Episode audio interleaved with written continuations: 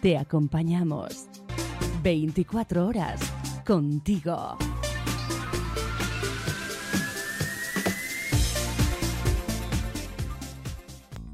Startups, inversores, tecnología, fintech, incubadoras, proyectos, aceleradoras. Más que crowdfunding.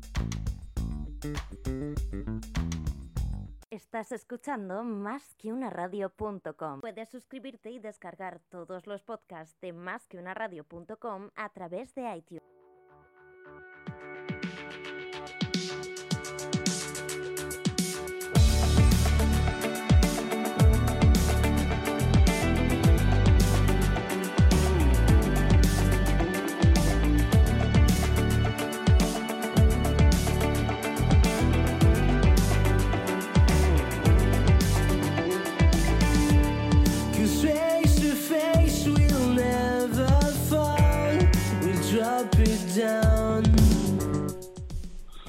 Buenas tardes amigos y bienvenidos a un programa más de Más que Crowdfunding, el programa que trata sobre la investigación en las finanzas, la tecnología, el mundo fintech y en general todo relacionado al mundo tecnológico y las finanzas.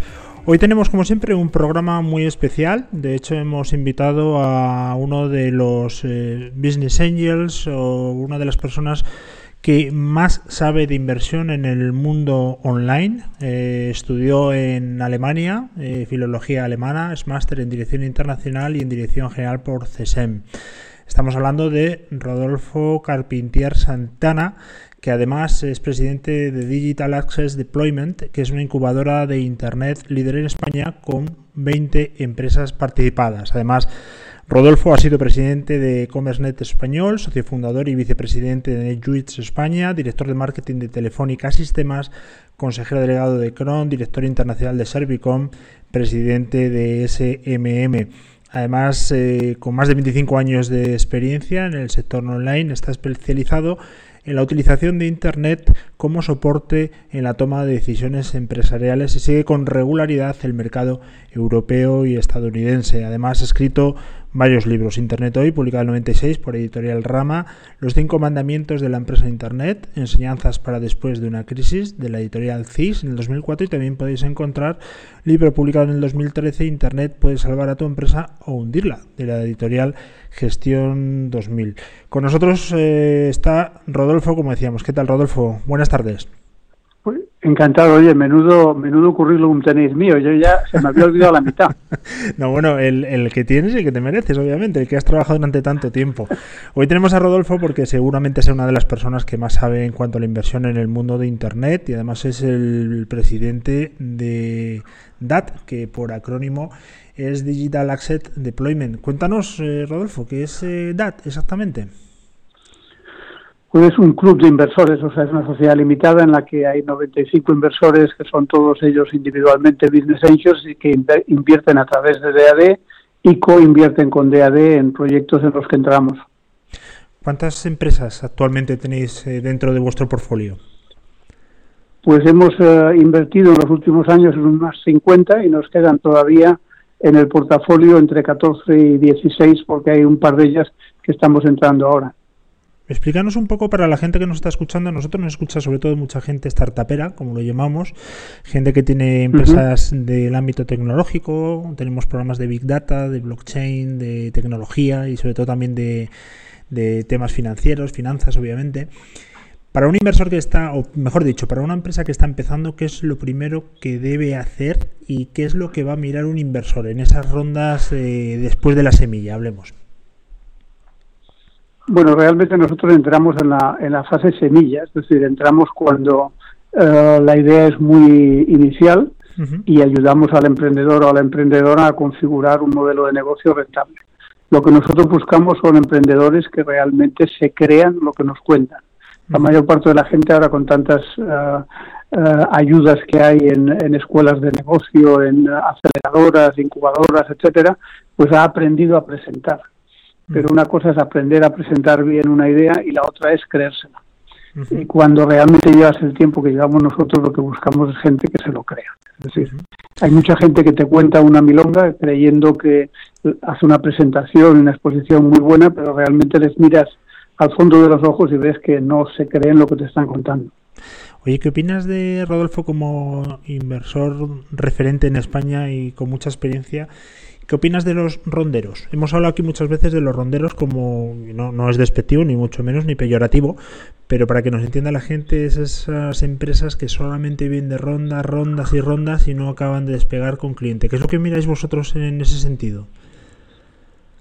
Bueno, nosotros estamos muy previo a eso. Es decir, nosotros cuando hablamos con el emprendedor es en el momento inicial donde no ha hecho ninguna ronda, con lo cual no sabemos si va a ser uno de esos o no. Eh, una de nuestras apuestas es que no lo sea. O sea, a nosotros nos parece que eh, en muchos casos es necesario ir a rondas, pero nos gusta ver empresarios o empresarios en ciernes, emprendedores, que están pensando que son capaces de sacar la empresa adelante sin levantar demasiado capital o levantándolo cuando realmente sea necesario por la expansión internacional. Perfecto. Eh, bueno, mm, si entráis en la página web de DAT, que es eh, digitalassetsdeployment.com, pero es muy sencillo porque pones DAT en Google y siendo una palabra que en inglés puede dar 400.000 entradas, pues la verdad es que estáis prácticamente, si no sois los primeros, los segundos. O sea que eso dice muchísimo de vosotros. Entonces podéis ver eh, Dice que llevamos mucho tiempo. Sí, sí, se nota, se nota, se nota la mano porque no estamos hablando de una palabra rara, es una palabra, fíjate si es común. Estamos hablando de empresas participadas como Estrategia de Inversión, Petuki, bueno, eh, Music X-Ray, no sé exactamente cómo se pronunciará, pero bueno, yo estoy leyendo... Sí, Music X-Ray. A mí me gustaría saber en qué se parecen las empresas, que tienen de común estas empresas que actualmente tenéis en el, en el portfolio lo que tienen en común es que nos han gustado los emprendedores, básicamente. Nosotros invertimos en empresas de Internet, solo Internet, y buscamos emprendedores que realmente se crean lo que nos han contado y donde creemos que podemos aportarles algo a su modelo de negocio. Es decir, tenemos mucha experiencia en ciertos ámbitos del mundo de Internet, que es muy amplio, y dentro de esos ámbitos, pues creemos que podemos ayudar al emprendedor o a la emprendedora a generar eh, un modelo de negocio mm, de éxito. Y entramos en empresas en las que creemos no solo que aportamos dinero, sino que aportamos también la capacidad de crecer y la capacidad de crear una empresa con éxito. Y además tenéis 95 inversores, como has comentado antes, actualmente en el club. Me imagino que eran, bueno, pues en función de, muchos factores entrando, saliendo, etcétera. Pero ¿cuál es el perfil también del inversor que, que invierte con DAT?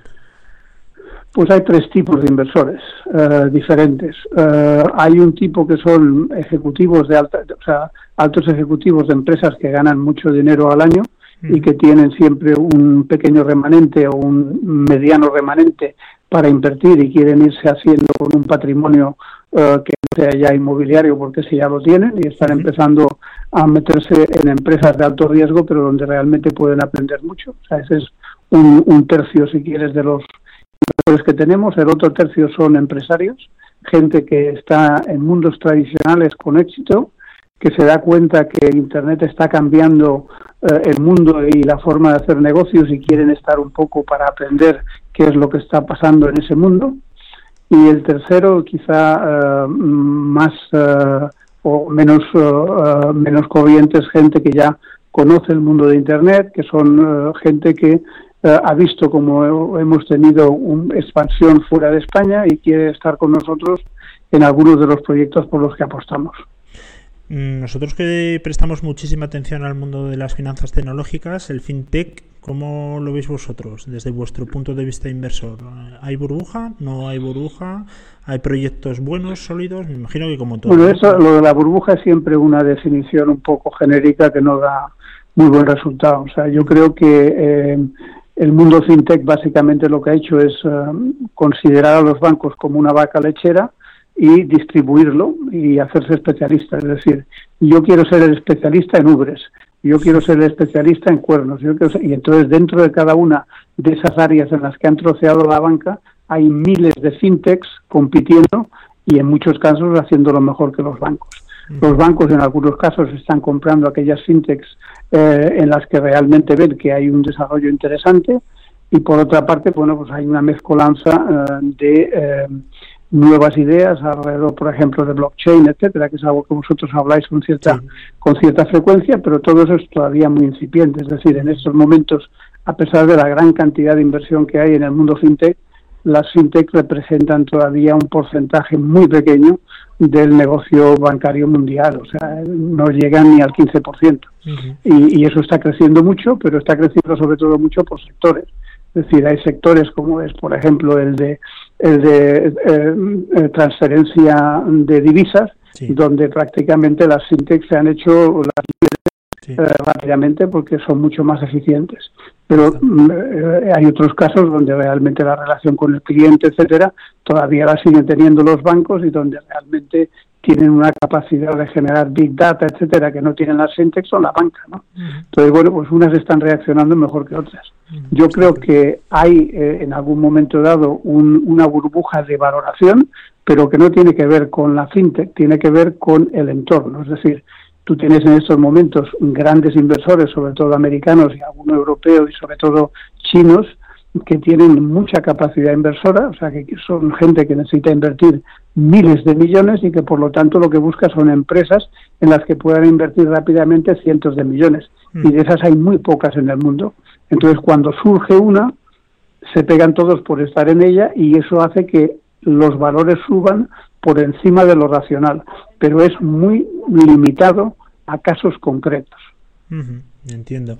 Hemos estado hablando hace, bueno, pues eh, hace unos instantes con un emprendedor que está con una empresa dedicada al mundo de, del blockchain, de tokens, etcétera, y nos comentaba una valoración que está ahora mismo en ronda semilla prácticamente, una valoración que nos ha sorprendido, ¿no? Entonces yo le preguntaba, ¿cómo sacas esa valoración? Es decir, ¿en base a qué? Estamos hablando de una empresa semilla. Yo quería saber la opinión vuestra, eh, vosotros como profesionales, inversores, además en rondas muy, muy iniciales. ¿Cómo se hace una valoración? eh, pre-money de, o, pre-value de, este tipo de empresas? No existe una forma. Cada caso es diferente. Vamos a ver, ¿qué es lo que hace que la valoración suba? El espacio en el que estás, el equipo directivo que, tenga o no tenga track record y la capacidad de generar inversores eh, interesados. Es decir, no es lo mismo la valoración de alguien que está intentando levantar capital durante seis meses y no consigue que nadie le preste atención, a alguien que en cuanto ha hecho tres presentaciones tiene tres ofertas encima de la mesa para entrar y es el que puede mm, realmente escoger. Es decir, cuando tú tienes un proyecto ganador, un proyecto donde el equipo es fenomenal, donde el espacio es estupendo, donde realmente lo, poco que han hecho parece eh, increíble y todas las empresas de inversión quieren entrar, pues eso dispara el precio. Entonces, ¿qué es un precio bueno y un precio malo? Depende simplemente, esto es la oferta y la demanda, es como en cualquier otra cosa. Al final, eh, la valoración depende de cómo mm, defiendas tú esa valoración frente a los inversores. Y si tienes un solo inversor, tienes muy, muy poca capacidad de, negociación, y si tienes 10 inversores queriendo entrar, tienes mucha facilidad de negociación. Bueno, estamos hablando de una empresa que, actualmente presides, DAT, DAT.es. Eh, bueno, pues habéis tenido éxitos tan sonoros como en el 2010 Explain 20 by VIP, que, la verdad es que han sido casos de éxito que todo el mundo conoce. Entonces, vuestra opinión para nosotros es muy, muy importante. Quisiera saber también cuál es el tiempo medio en el que un inversor mm, debe esperar madurar su, su, su dinero o su inversión, valga la redundancia ¿En cuánto tiempo más o menos estima? Pues eso, eso, está, eso está cambiando radicalmente. Eh, cuando empezamos en esto hace 20 años, eh, los tiempos se movían en uno o dos años. Ahora em, eh, hablábamos de cinco o seis años de media, pero hay casos. El otro día estaba en Londres con unos amigos que acaban de hacer una de sus mejores desinversiones 1.600 millones de, libras esterlinas y me contaban que han estado 11 años en la empresa.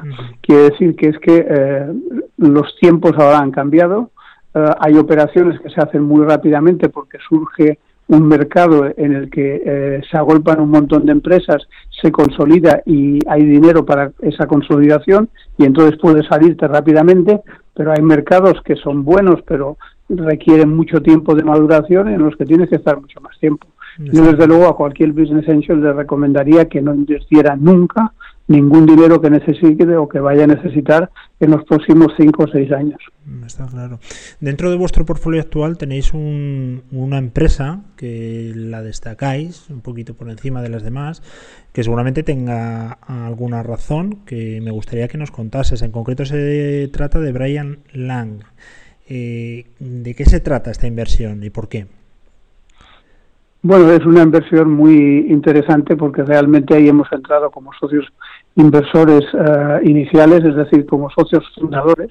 Eh, yo estoy en el consejo de la empresa como chairman y realmente le dedico mucho de mi tiempo directo. Esto es una empresa que el emprendedor me estuvo persiguiendo durante seis meses porque no le hacía caso ninguno, hasta que consiguió sentarse conmigo a tomar café y me convenció de que tenía un modelo de negocio que a pesar de estar en un entorno que yo no quería ni mirar porque me parecía que había ya demasiada oferta de cursos de inglés. Bueno, pues esto es algo que tiene que ver con la enseñanza de inglés, pero no tiene nada que ver con cursos de inglés.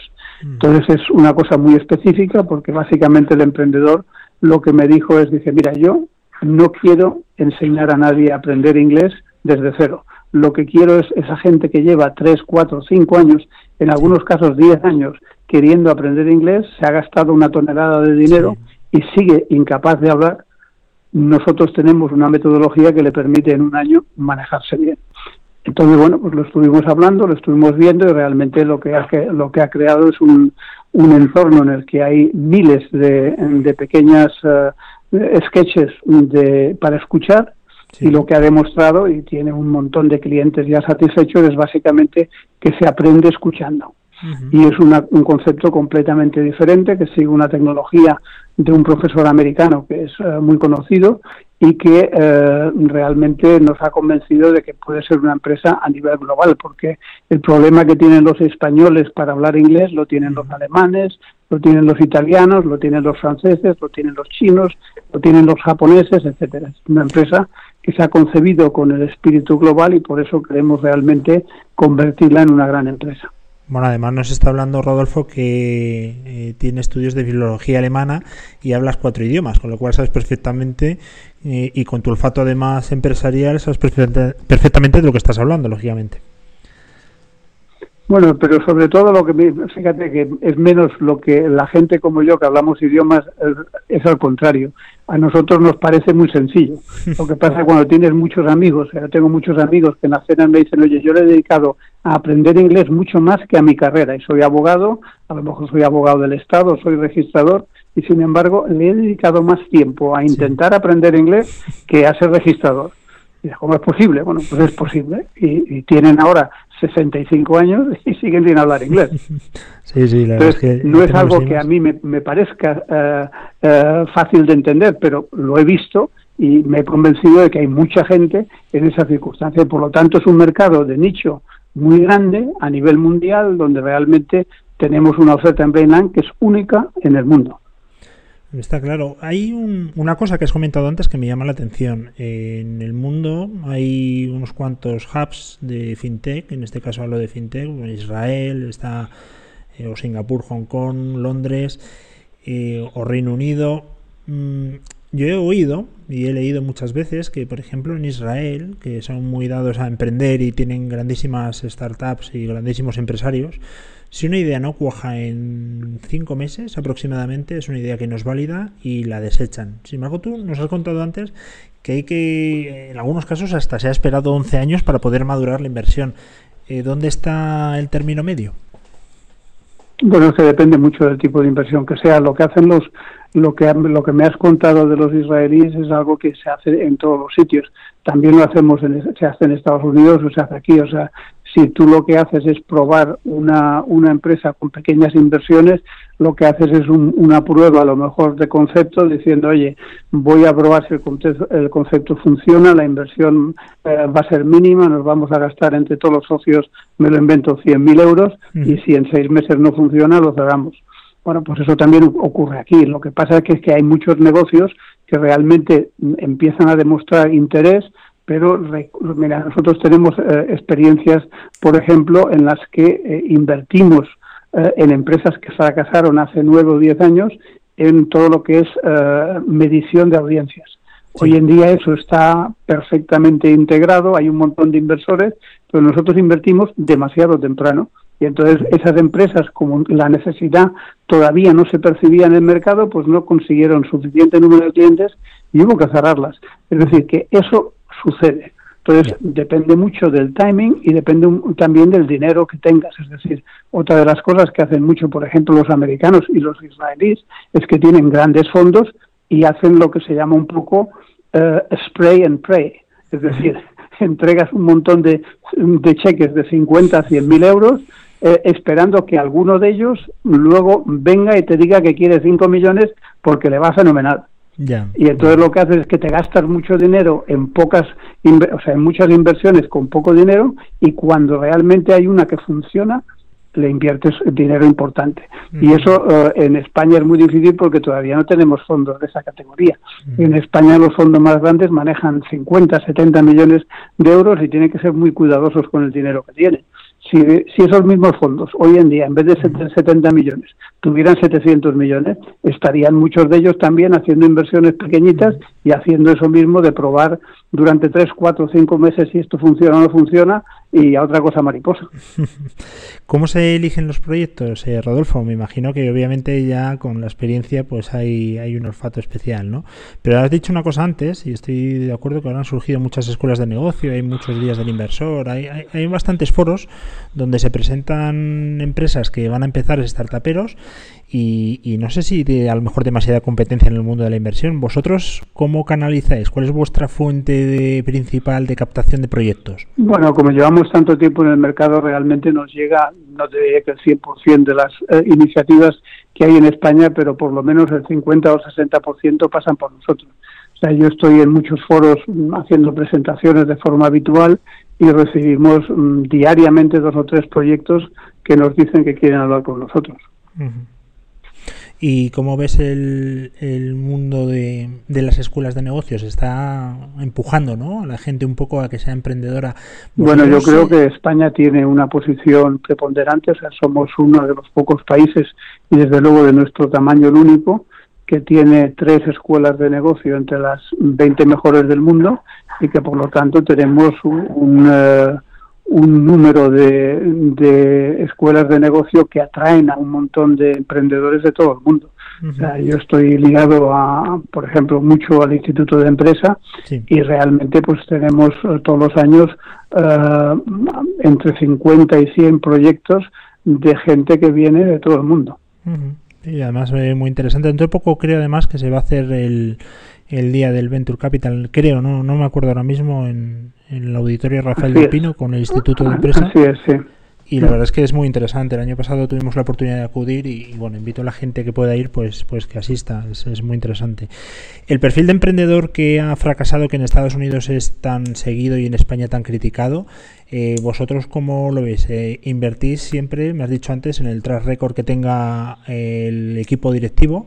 ¿Pero qué es lo que miráis exactamente? ¿Que haya emprendido antes, que no haya emprendido, que haya tenido un fracaso? ¿Qué es lo que os echa hacia atrás y qué es lo que... No, bueno, eso, eso depende. O sea, el fracaso puede ser uh, un aliciente si realmente lo ha asumido y o sea, es muy diferente que te diga, mira, mm, esto es lo que hice anteriormente, estas son las razones por las que metí la pata y ahora ya sé que eh, cómo hay que hacerlo para no meter la pata, eso es un, formato positivo y el otro negativo es el que mm, habitualmente dice, no, es que los inversores no me ayudaron, es que el equipo no era bueno, es que eh, me hicieron la cama en no sé qué sitio, etcétera, o sea que la culpa era de todo el mundo menos suya. Entonces, si ese tipo pues es negativo, depende de la persona. Si es una persona que reconoce sus errores, ha aprendido de ellos, pues perfecto pero si es alguien que no solo no ha aprendido, sino que te va a hacer la misma, pues lógicamente no inviertes. Oye, ¿cómo trabajáis vosotros en el sentido de la presentación o la decisión final? Eh, ¿Sois muchos? Obviamente, me imagino que no estaréis los 95. Bueno, somos, somos 95, pero realmente las decisiones se hacen a través de un comité de inversiones que son seis personas y eh, eso pasa al Consejo de Administración, que somos cinco, y en el Consejo de Administración se aprueban. Se aprueban. ¿Qué volumen más o menos tenéis en inversión anual?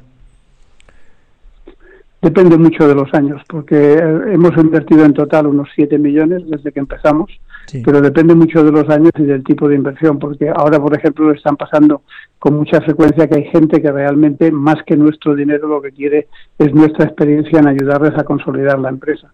Y en algunos casos, eh, como el caso, por ejemplo, de Brainland, no hemos invertido demasiado dinero, pero hemos invertido mucho tiempo y, le hemos ayudado a generar eh, el primer aumento de capital que necesitaba, organizar un crowdfunding, invertir desde los socios, es decir, que hemos hecho todo un acompañamiento muy importante. Está claro. Eh, y el tema, algún tema así anecdótico, porque habrás visto tantas, tantas cosas, algo que se te ha quedado grabado, algún consejo que puedes dar a, la gente startupera que nos escucha. Bueno, yo creo que lo que hay que ser, eh, una de las cosas que realmente la gente no se da cuenta es que eh, los emprendedores en general mm, luchan mucho por tener eh, inversores, que es, que es difícil de conseguir, y luego no saben cuidarlos. O sea, yo creo que una de las cosas más importantes que tiene que aprender un emprendedor es a cuidar a sus inversores. ¿De qué manera?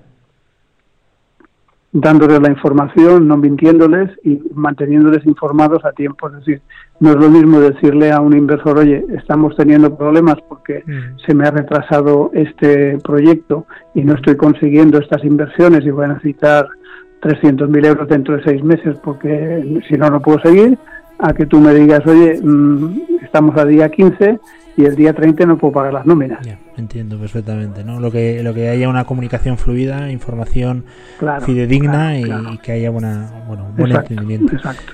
Rodolfo, y pues luego que hay una relación de confianza. Está claro, así se tiene que pasar y más cuando hay dinero por medio, eso no cabe la menor duda. Rodolfo Carpintier Santana, ha sido un auténtico placer tenerte con nosotros. Espero que toda la gente haya disfrutado tanto como nosotros, seguro que sí, porque tenemos muchísimo emprendedor y espero que no te inunden ahora con proyectos y que los que lleguen que sean muy interesantes y que sean buenos para todo el mundo. Un fuerte abrazo. es lo importante, que tengamos muchos proyectos importantes en España. Y muy buenos. Un fuerte abrazo, Rodolfo, y seguimos en contacto. Otro fuerte.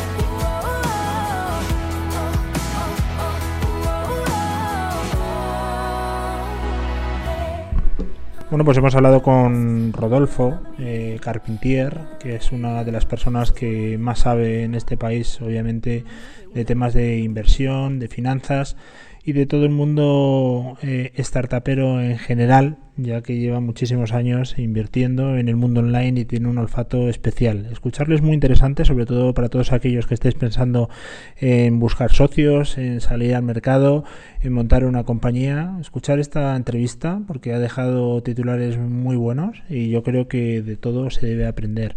No obstante, os invito a que conozcáis a Rodolfo, quien no le conozca, porque es una persona muy conocida en el ámbito de la inversión, a través de su página web, eh, Digital Asset Deployment, que es datdad.es, lo pondremos en las redes sociales para que sea más fácil localizarle.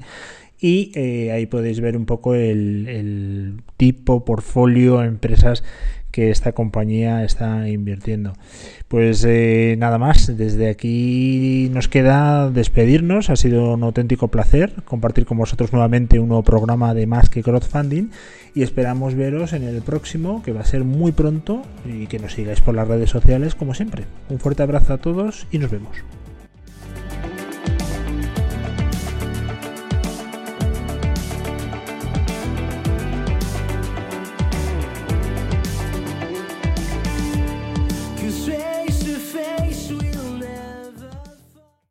Más que una radio.com.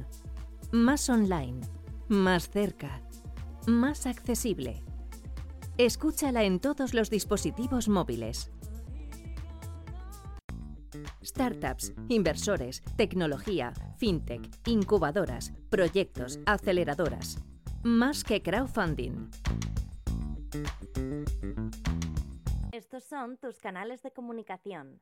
Por Twitter, arroba más que una radio por WhatsApp 648-550-456 y por correo electrónico a través del mail contenido arroba más que una radio